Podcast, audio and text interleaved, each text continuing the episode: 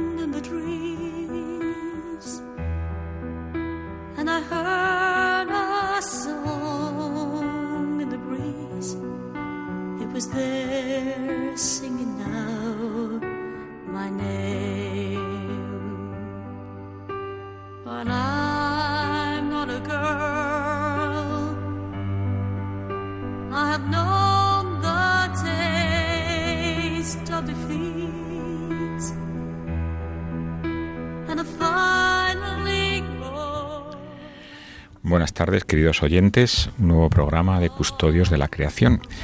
En el día de hoy vamos a dedicar nuestro programa, igual que estamos haciendo a lo largo de todo el curso, a uno de los Objetivos de Desarrollo Sostenible de Naciones Unidas.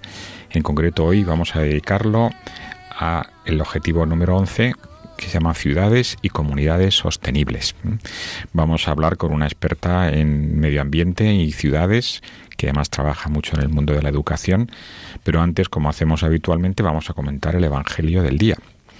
Hoy eh, nos habla el, el Evangelio de San Mateo. Nos dice, en aquel tiempo dijo Jesús a sus discípulos, habéis oído que se dijo a los antiguos, no jurarás en falso y cumplirás tus votos al Señor. Pues yo os digo que no juréis en absoluto, ni por el cielo, que es el trono de Dios, ni por la tierra, que es estrado de sus pies, ni por Jerusalén, que es la ciudad del gran rey, ni jures por tu cabeza, pues no puedes volver blanco o negro un solo pelo. A vosotros os basta decir sí o no. Lo que pasa de ahí viene del maligno. Bueno, este Evangelio nos eh, habla obviamente de la sinceridad, de la importancia de, respetar la verdad y de ser fieles a la verdad. Como siempre intentamos darle un toque ambiental al comentario del Evangelio, aquí me había fijado en estas palabras del Señor. Eh, no jurar ni por el cielo, que es trono de Dios, ni por la tierra, que es estrado de sus pies. O sea que aquí el Señor nos dice que la tierra pues está muy conectada con su Creador que todo de alguna manera está dependiendo y alabando directamente al Señor, puesto que todas son criaturas del Señor y, y de alguna manera está siempre el Señor alentando su vida.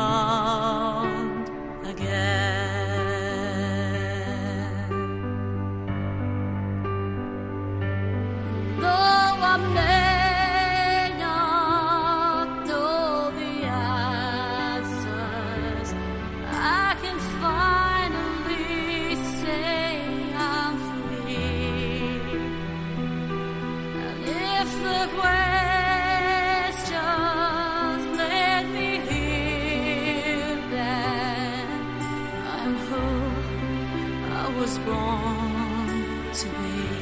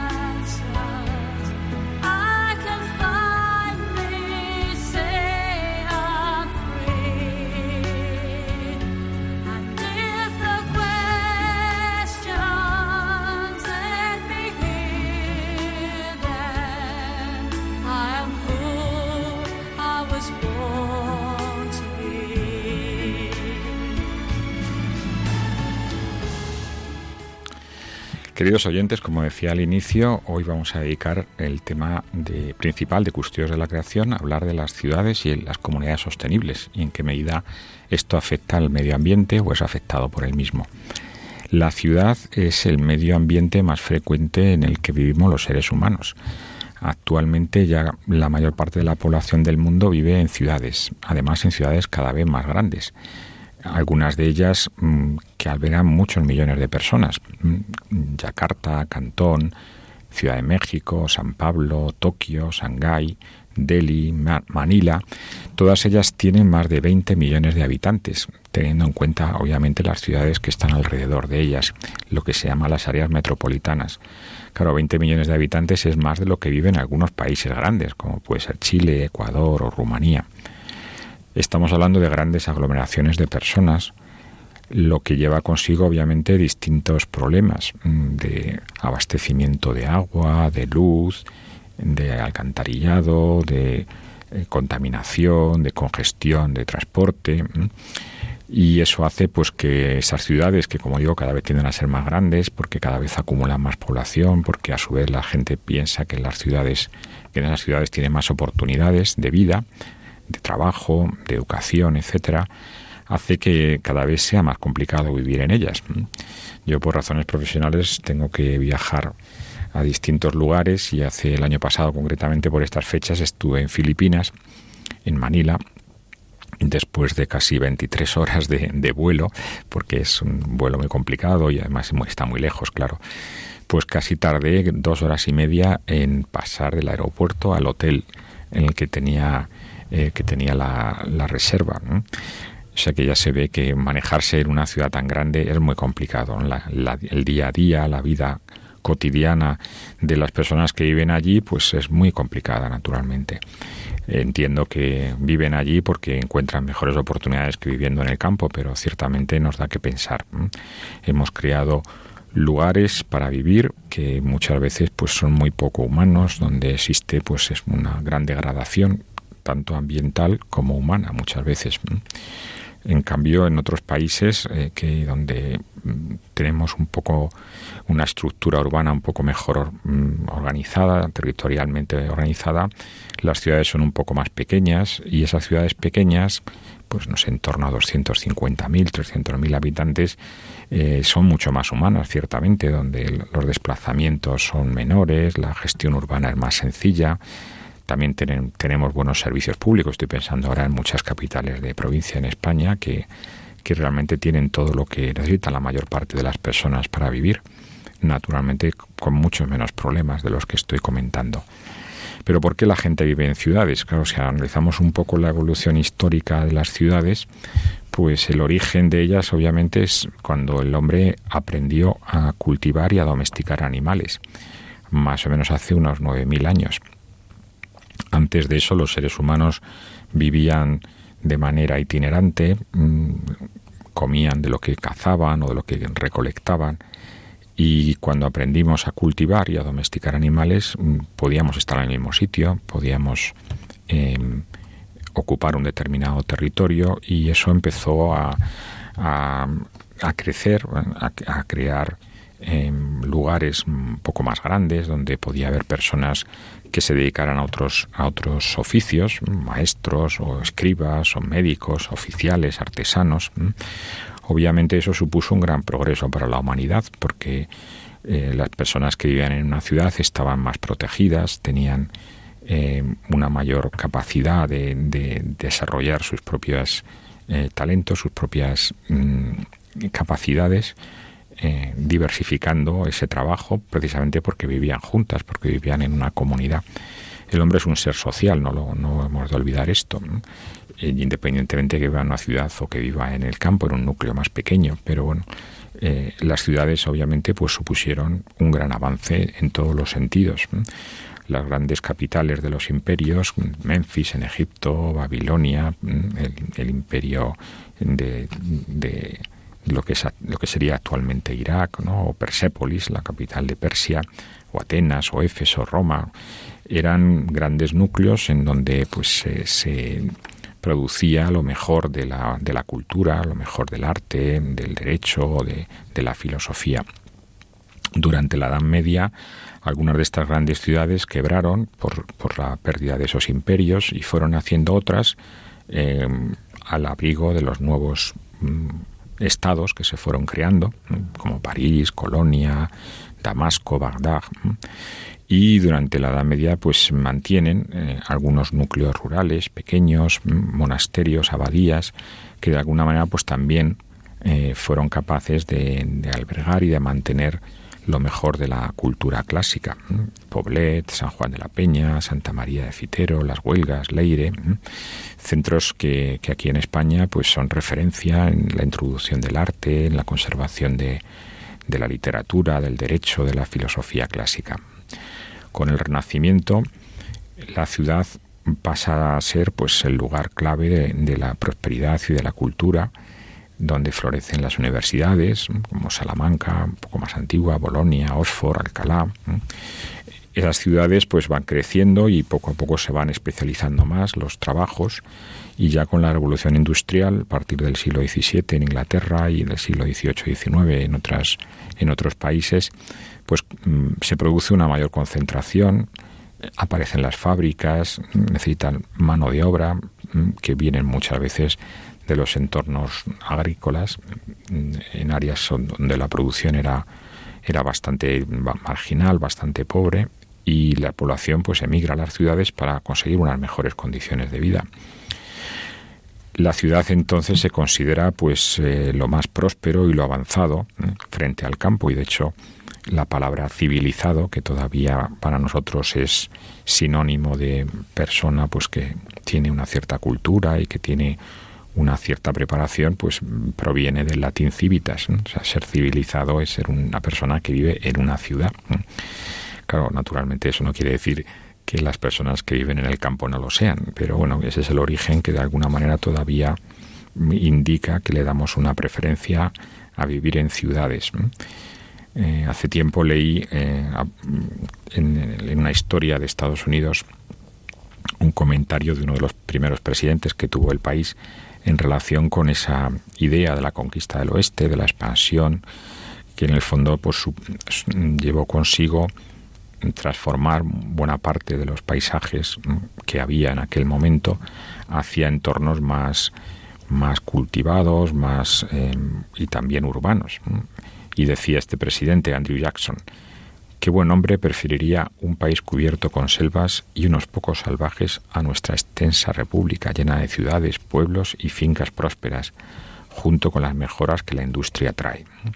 O sea que en aquel momento la ciudad se consideraba pues eso como el, idóneo de, la vivienda humana.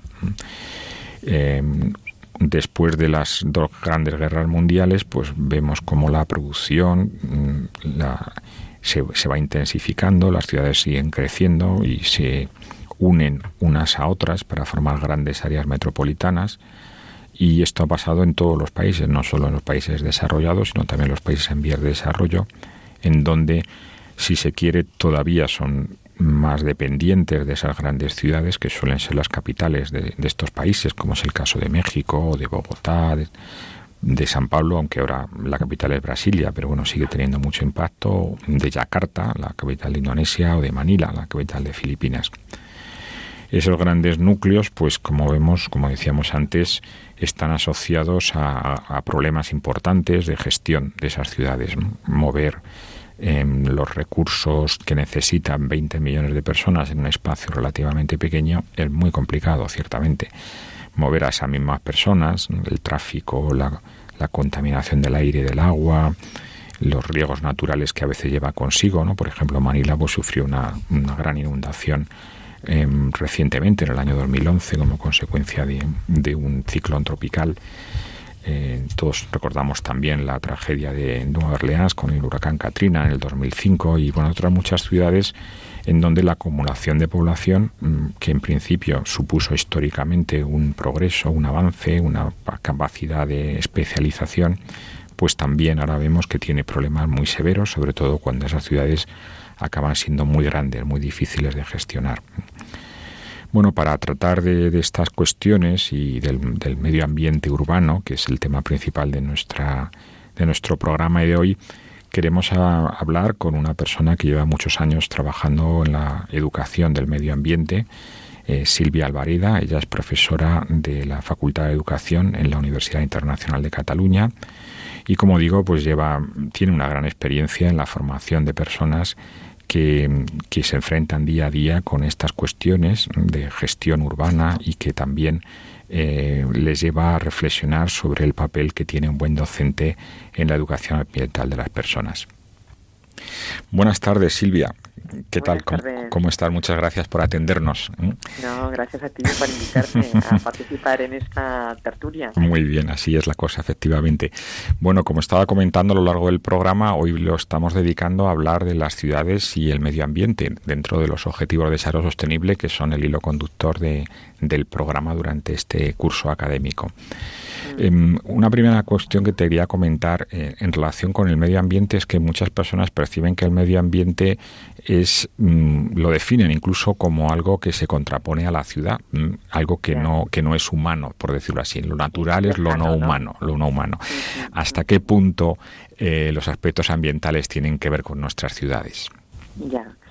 No, pues efectivamente, ¿no? A mí también me ha pasado esto con mis alumnos en clase, que a veces cuando dices, oye, mm, ¿tú qué tienes que ver con el medio ambiente o qué tienes que ver con la naturaleza? Pues una alumna este año me dijo, pues yo nada, no tengo nada que ver porque soy muy urbana, ¿no? Y, y uno piensa, o hay gente que piensa, que el medio ambiente es como mm, la naturaleza o la vida silvestre en general, ¿no? Y piensa más pues en un ambiente como la selva o una playa pues desértica del Caribe, o sea, como un ambiente nada humano o que no hay vida humana, sino solo vida silvestre en estado salvaje, decir, ¿no? Y se asocia pues el medio ambiente a aquello que está relacionado solo con seres vivos, o sea, con plantas y animales. Pero en realidad medio ambiente, como tú bien sabes, pues es todo, ¿no? O sea, el aire, el aire que hay en las ciudades y el aire que respiramos, la atmósfera, pues forma parte del medio ambiente, el agua, la biodiversidad, por tanto, en una ciudad que a veces lo veamos como un espacio más artificial, tenemos una relación directa, también muy indirecta, con el medio ambiente, porque todos consumimos productos, por ejemplo, alimentos que son esto, pues o una planta o un animal o que procede, ¿no? O sea que hay una relación clara con, con el medio ambiente. Porque ¿qué, ¿qué aspectos de protección ambiental deberíamos de cuidar en las ciudades? Bueno, muchísimos, ¿no? O sea, por ejemplo, se está hablando mucho de las faltas de zonas verdes y de hecho, pues muchas ciudades, o ciudades, por ejemplo, como Madrid, ¿no? O Barcelona, pues a veces cuentan con pocos espacios verdes, o por ejemplo aquí en Barcelona los parques, los espacios verdes están más bien como en la periferia, Montjuic, en la Ciudadela, en Collserola, pero hay pocos dentro del núcleo urbano. Y ahora mismo eh, se está intentando como crear zonas verdes como islas dentro del núcleo urbano porque bueno porque las zonas verdes pues contribuyen a, que el aire se purifique y aportan mayor calidad de vida a, la ciudad y también es un espacio de relajación para los ciudadanos ¿no? o sea que también, también estáis avanzando con los temas de los huertos urbanos, ¿no? Que... Exactamente, estamos avanzando mucho con los temas de los huertos urbanos y además es muy bonito, ¿no? Porque mucha gente pues jubilada, mayor, pues tiene una forma no solo de sustento de vida, ¿no? Sino que invierte muchas horas de su día, es un lugar de convivencia, muy interesante que a veces no hablábamos de esto, ¿no? Pero que también contribuye esto, ¿no? En, en espacios que el aire está contaminado, pues a renovar, a purificar el aire, o sea, a crear más, más oxígeno y como atrapar dióxido de carbono. O sea, que también tiene una relación no solo física y estética, sino también con, con la salud, ¿no? Y creo que todos los espacios verdes, por ejemplo, el huerto, contribuye también con la relajación de las personas, ¿no? O sea, con espacios más lúdicos, más de de disfrute, de compartir, ¿no? no solo de pasar, ¿no? Sino de, claro. Siempre vamos corriendo de un lado para otro en las ciudades. Claro, corriendo, ¿no? Y luego es verdad que en las ciudades pues hay bastantes problemas, ¿no? Por ejemplo, todo el tema de la contaminación pues es también la contaminación acústica, la contaminación visual, ¿no?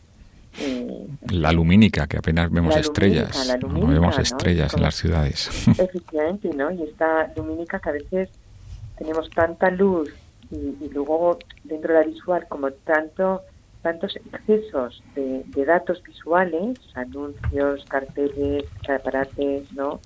que bueno, parece que está desencadenando bastante estrés, ¿no? Y cefaleas, o sea que mm, a veces hay también como, no sé, realmente lo que tú comentabas al principio, ¿no? Hacer un espacio más humano, ¿no? O sea, que se que de alguna manera se garantice el equilibrio entre la comunicación visual con, con los espacios públicos donde se vive la comunicación visual. Mm. Bueno, no sé, hay como bastantes problemas asociados a, a, las ciudades, a los espacios urbanos vinculados con el medio ambiente, ¿no? También el tema de la acumulación de residuos, a veces falta la gestión adecuada de los residuos, ¿no? Que pueden generar también problemas de, de, salud y de falta de higiene, ¿no? Bueno, no sé qué es lo que más nos interesa o os interesa. Sí, en general la gente es bastante, yo creo, bastante positiva ¿no? ante las medidas que se van introduciendo para, para intentar que nuestro espacio sea urbano, que sea un poco más, más humano también, ¿no? peatonalizar algunas zonas, aunque la gente a veces al principio se resiste, pero yo creo que en el fondo todo el mundo acaba, acaba aplaudiendo ese tipo de medidas. ¿no?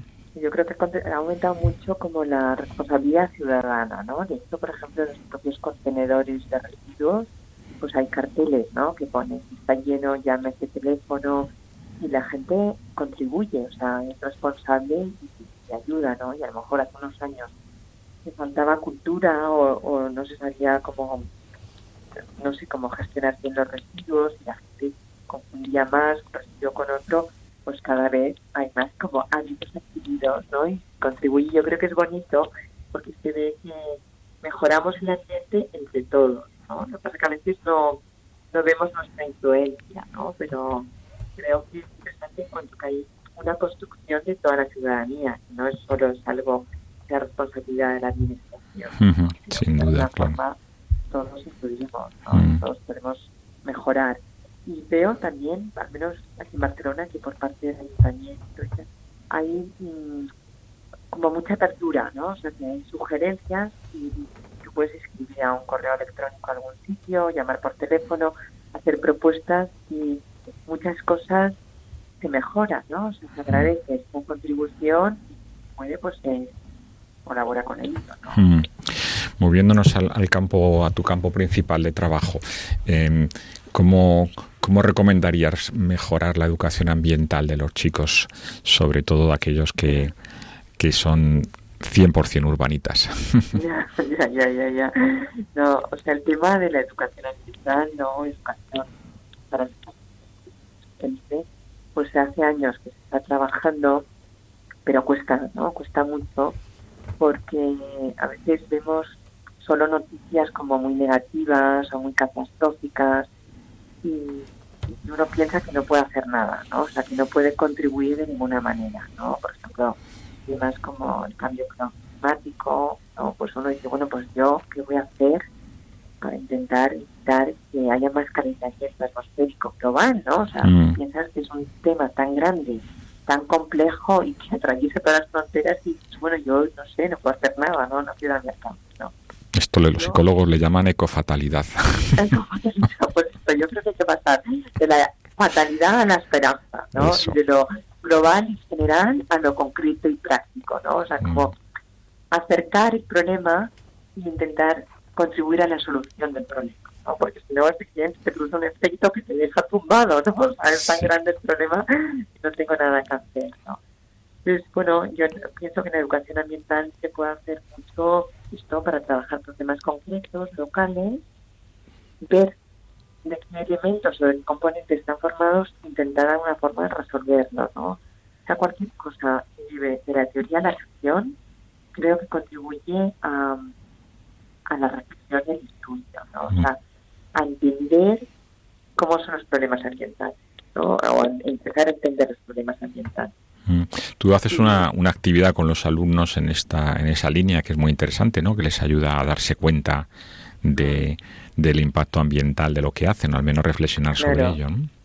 ¿Puedes contarnos algo sobre esto? Sí. yo lo que trabajo es la huella ecológica individual.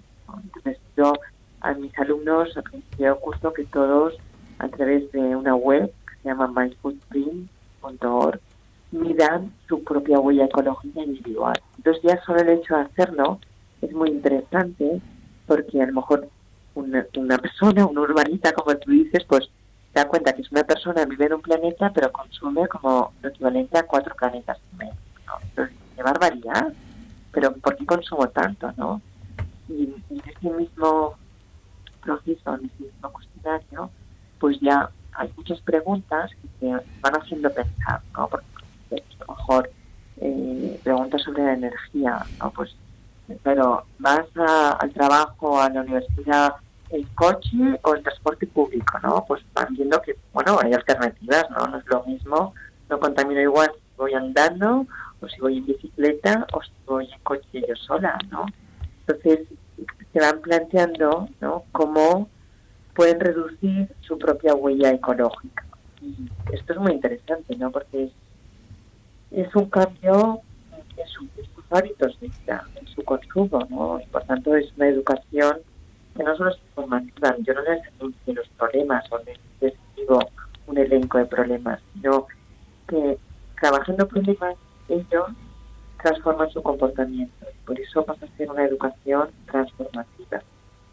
Y en esto de reducir la huella ecológica individual, pues creo que es bueno muy importante, ¿no? Porque mis alumnos pues serán, en este caso, futuros maestros, pero también es profesor universitario, o sea, cualquier estudiante, pues en el fondo es un futuro profesional, ¿no? Entonces ellos tienen que ser sostenibles o tener un comportamiento sostenible, pues da igual, son conductores de autobús o, no sé, o agricultores o, o comerciantes, ¿no? O sea, siempre todos tenemos que tener una conducta sostenible, ¿no? Mm.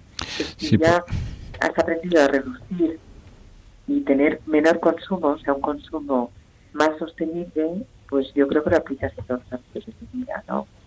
Y perdona, solo una incidencia que justo lo vi ayer porque me metí en, en la web de este movimiento que se a, a, a, partir de Greta Thunberg, ¿no? Sí. Esa niña, esta chica sueca que ha empezado a manifestarse, ¿no? Los Fridays for Future, creo que Exacto, ¿no? Entonces ha habido todos estos jóvenes, sobre todo europeos, pero bueno, también en, la India, en Sudáfrica, en muchos países, que se han manifestado diciendo, ¿no? Pues que, o sea, que si nosotros esperamos no tendremos nada que esperar, ¿no? Miren, hay que actuar ya, ¿no? O sea, eh, el tema del cambio climático es una emergencia que requiere tomar medidas ya, no, no mm. dentro de 20 años.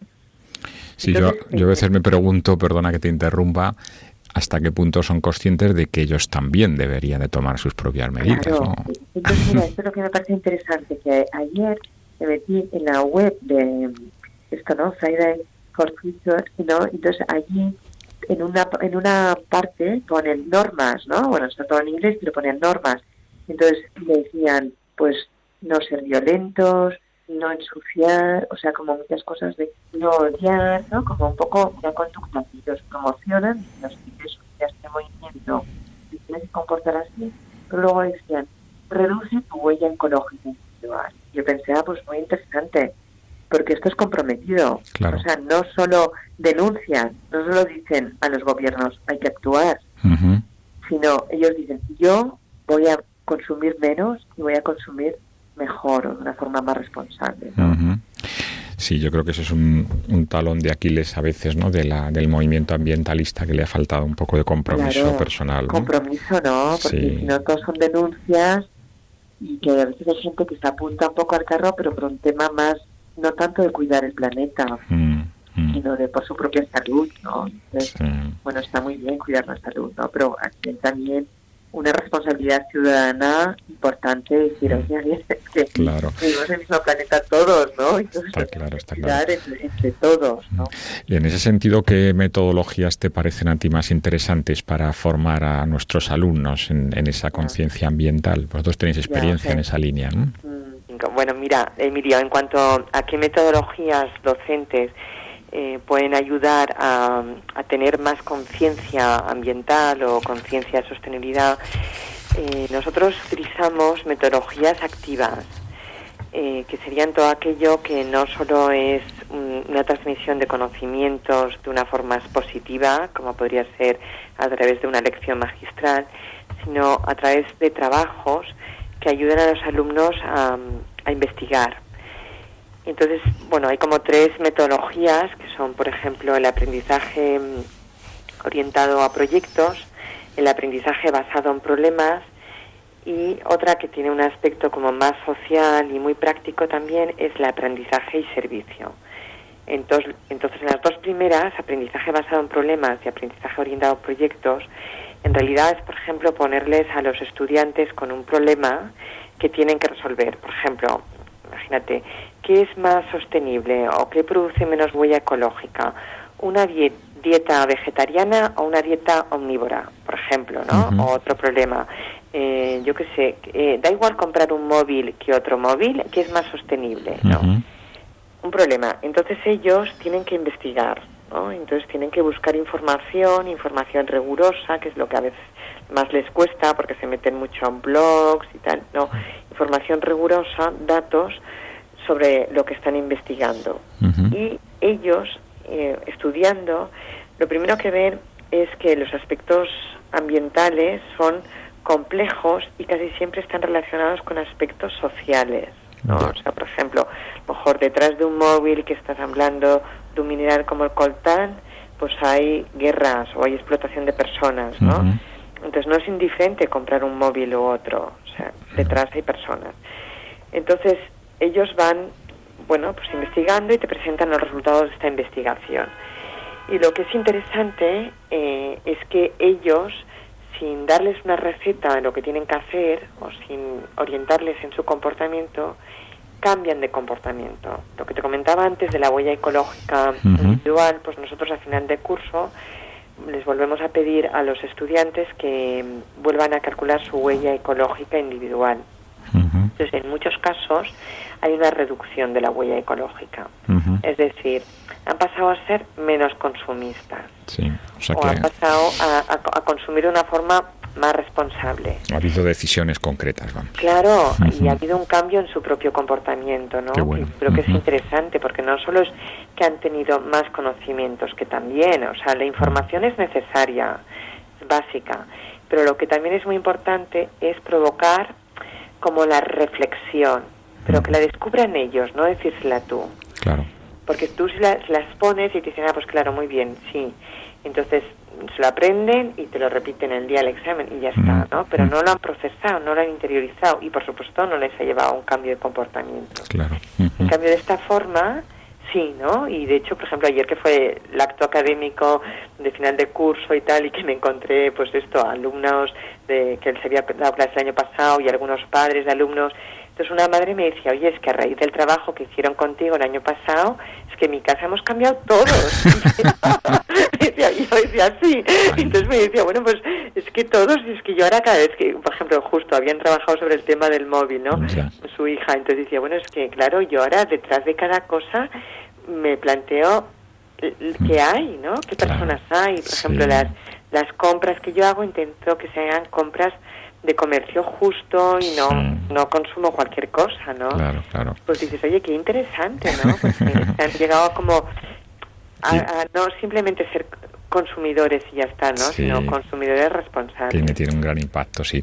Mm, Silvia, antes de cerrar la entrevista, que ya vamos teniendo poquito tiempo, mm, ¿nos puedes comentar alguna cosa sobre el programa Escolas y la, Ah. la relación que tiene tu actividad en Escolas con, con el medio ambiente? Mira, justo acabo de venir de, de un congreso en Nueva York sobre, ha sido el congreso de escolas. Este año se ha celebrado en Nueva York. A ver, mm, Escolas es un movimiento que se llama Escolas Ocurrentes y es un movimiento inter- internacional que de hecho es una fundación pontificia, es una iniciativa del Papa Francisco y bueno y está extendido pues por los cinco continentes y, en bueno muchísimos países no Entonces, eh, en mi universidad hicimos un convenio con escuelas y bueno, y es sobre todo a través de un grupo de investigación en el que yo estoy, que es un grupo que trabajamos temas de educación y sostenibilidad en sentido integral. Entonces, en este convenio lo que nos comprometimos también nosotros como profesores y como investigadores es, pues, mm, trabajar en esta línea, ¿no? En la línea de, de la laudato si, o sea, y promover como una educación para una ecología integral. Entonces, bueno, pues lo hacemos pues a través de la docencia, a través de la investigación y también a través de actividades a lo mejor más divulgativas, ¿no? Y entonces, por ejemplo, es muy bonito porque a través de escuelas, esto mismo de la huella ecológica, yo este año lo he hecho con una profesora de República Dominicana. Ah, bien. Hemos estado trabajando durante dos años pues por videoconferencias, por Skype, y nos conocimos en el Congreso de Nueva York la semana pasada y presentamos los resultados de la investigación que hemos llevado a cabo pues conjuntamente en una comunicación, ¿no? Muy bien. Pero es muy bonito porque puedes hacer esto, ¿no? Como implementar metodologías en distintos sitios, ¿no? Por ejemplo, yo un poco le, le, le animé a que implementara este tipo de metodologías más activas y esta profesora nunca las había utilizado, lo hizo. Entonces ha tenido como la misma experiencia en otro país súper diferente, ¿no? Y entonces dices, qué bueno, ¿no? Porque en el fondo a, a todo el mundo le ayuda el tener datos, reflexionar y poder cambiar, ¿no? Qué bueno. Sí. Muy bien, muchísimas gracias Silvia por, por Bueno, comentarnos pues todas estas ti por- cosas. Por, este espacio y poder, poder participar. Ahí, vamos, muy bien. Bueno, Bueno, pues pues, gracias de nuevo. tardes, Hemos bien. estado con Silvia Alvareda, profesora de educación de la Facultad de Educación de la Universidad Internacional de Cataluña. Hasta siempre. Hasta luego, Después de esta conversación tan, tan entrañable, vamos a hacer una pequeña pausa escuchando eh, una canción de la misma cantante que con la que iniciábamos el programa, Susan Boyle, una cantante escocesa eh, con una gran voz y además muy cercana a la iglesia. De hecho, cantó delante de Benedicto XVI en su viaje a- al Reino Unido. Eh, en esta ocasión vamos a escuchar a Dream Dream, una parte de- del musical Los Miserables.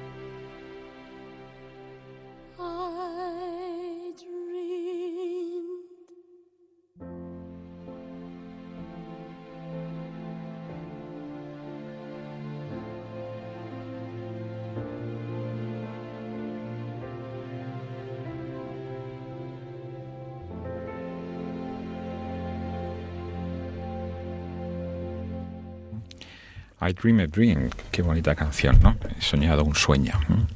Esa canción de que indica las esperanzas de tantas personas. Todos tenemos sueños, todos tenemos sueños, en este caso, de mejorar el ambiente en el que vivimos, de hacer ciudades más humanas, mejorar ese medio ambiente urbano en donde mm, podamos ir poco a poco resolviendo esos problemas de, de pobreza, de exclusión, de marginalidad que se dan con tanta frecuencia, como en las grandes ciudades conviven pues barrios muy con mucha afluencia con otros que son muy marginales en donde la población pues apenas tiene espacio para vivir y unas condiciones de cierta salubridad. El Papa Francisco ha hablado con mucha frecuencia de la cultura del descarte y, bueno, ha puesto muchos ejemplos relacionados con el mundo urbano. Recuerda aquella em, alocución en el que se refería a, esas personas que duermen en la calle, en Roma, muy cerca del, Vaticano, y que a veces pues, pues pasan grandes penalidades, sobre todo pues en invierno y comentaba en concreto que cuando una persona muere en la calle de frío no es noticia, mientras que la caída de la bolsa lo es, que a veces estamos más pendientes de, de la economía que de las personas y nos animaba a reflexionar sobre eso y, a intentar que nuestras sociedades pues fueran mucho más cercanas a las personas que, que están en una situación de, de, de marginalidad. En la encíclica Laudato Si que venimos comentando extensivamente en este programa, claro, porque es la columna vertebral de lo que estamos comentando siempre, eh, nos hace algunas reflexiones muy interesantes sobre el medio ambiente urbano. Dice el Papa Francisco, el crecimiento desmedido y desordenado de muchas ciudades que se han hecho insalubres para vivir, debido no solamente a la contaminación originada por las emisiones tóxicas, sino también al caos urbano, a los problemas del transporte y a la contaminación visual y acústica, Muchas ciudades son grandes estructuras ineficientes que gastan energía y agua en exceso. Hay barrios que, aunque hayan sido construidos recientemente, están congestionados y desordenados, sin espacios verdes suficientes. No es propio de habitantes de este planeta vivir cada vez más inundados de cemento, asfalto, vidrio y metales, privados del contacto físico con la naturaleza. Nos da que pensar esto, ¿no? Tenemos que mm, reconcebir de alguna manera nuestro medio ambiente urbano e intentar que las ciudades poco a poco sean lugares para vivir, lugares humanos, donde podamos acercarnos a los otros, en donde podamos acercarnos también al ambiente, de tal manera que, mm, que de alguna manera pues mm, no seamos privados de, de, ese bien, de ese bien mm, material y espiritual que, que, significa para nosotros esa cercanía con el medio y por supuesto esa cercanía con nuestros hermanos. Hay algunos mm, planteamientos, algunas soluciones que, que, van en la línea de, mejorar el, medio ambiente urbano actual. Antes hablábamos con Silvia de los huertos urbanos, de la extensión de los espacios verdes, de los jardines, el crear entornos dentro de la ciudad que sean de, encuentro, que sean de contacto entre las personas y que también les acerquen, porque es un medio de acercamiento al, al entorno, al, medio ambiente en el que en el que muchas veces pues están muy privados de él, están muy lejanos, ¿no? esa belleza que todos necesitamos. A veces la gente que se cría en el entorno urbano no es muy consciente de, de lo que está perdiéndose cuando no conoce de primera mano eh, el entorno natural en el que muchas veces vive. Hace no mucho estuve en, dando una conferencia en Gijón con estudiantes universitarios y bueno, alguno me, me comentaba la importancia de introducir medidas más, más ambiciosas de, plan, de, gestión urbana y, y, que tienen que ver, digamos, con la, con la conservación ambiental, pero curiosamente eh, muchos de ellos apenas conocían el magnífico entorno natural que tienen cerca. Por ejemplo, los picos de Europa, que los tienen apenas a 25 o 30 kilómetros, muchos de ellos ni siquiera han venido nunca por allí. Realmente es, es una pena que una persona que se ha criado en un entorno urbano no aprecie las maravillas naturales que tiene cerca. Por supuesto, el ambiente, el medio ambiente urbano también puede aprovecharse, pero es una pena no conocer la naturaleza en, estado un poco más puro. Y eso de alguna manera es muy importante en, nuestra educación. necesitamos un medio ambiente bueno para trabajar, necesitamos em, evitar los grandes desplazamientos. Muchas veces muchas personas viven en ciudades en donde tienen que invertir más de dos horas eh, diarias para ir al trabajo. Se pierde mucho tiempo que podríamos dedicar a otras cuestiones, a la familia en primer lugar, a actividades de ocio, a otras, a cuidar nuestra vida espiritual, por supuesto también. Vemos como hay barrios desarraigados, con apenas, sin apenas cohesión social, que generan poblaciones marginales, que, que a veces pueden caer en, en, la droga, en la delincuencia. Todo eso, pues, tiene, tenemos que, que, que, irlo resolviendo. Eso es parte de los objetivos de desarrollo sostenible que, que se plantea Naciones Unidas y que nos parecen objetivos que toda persona de bien, por supuesto todo cristiano, pues también debería de, tener en cuenta, de, intentar impulsar. Eh, es difícil que personas que se han creado en un ambiente marginal, en un ambiente hostil, pues salgan de ese ambiente, que no les marque la vida. Y, y por eso pues tenemos que, que intentar en la medida que podamos que nuestras ciudades, que nuestros barrios, pues tengan una mayor integración, que tengan un mínimo de servicios, que tengan un mínimo de contacto con el ambiente, que tengan acceso a agua potable, a, a un ambiente, a un, aire respirable, que la vivienda sea digna. Esto es un, uno de los temas fundamentales que también el Papa ha comentado en muchísimas ocasiones. Cuando la gente no tiene una vivienda digna, pues obviamente se crean condiciones que son muy complicadas de, de sobrellevar y de salir de ese ambiente de marginalidad, planificar mejor las viviendas, ¿eh? conseguir que los barrios estén más integrados, ¿eh? que haya mucha más seguridad, ¿no? No solamente social, sino también ambiental. Algunos barrios de zonas en desarrollo, países en desarrollo, pues están muchas veces situados en zonas de, de, alto riesgo ambiental, donde son afectados por inundaciones, por deslizamientos.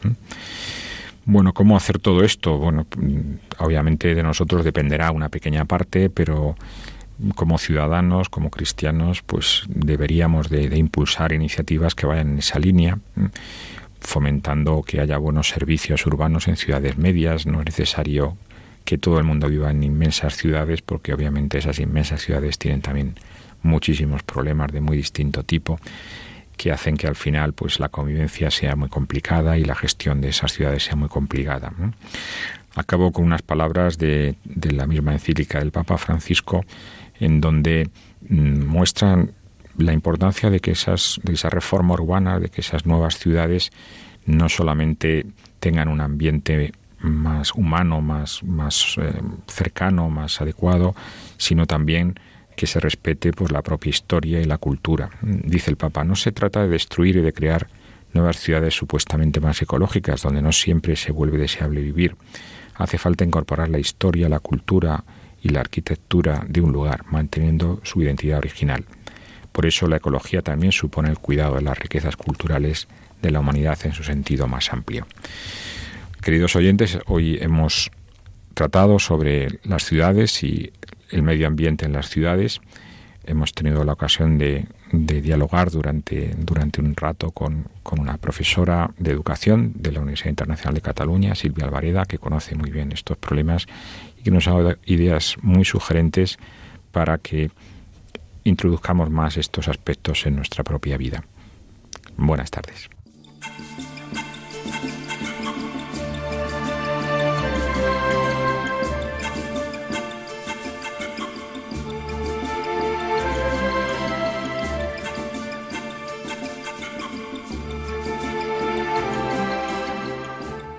Acaban de escuchar el programa Custodios de la Creación, dirigido por Emilio Chubieco.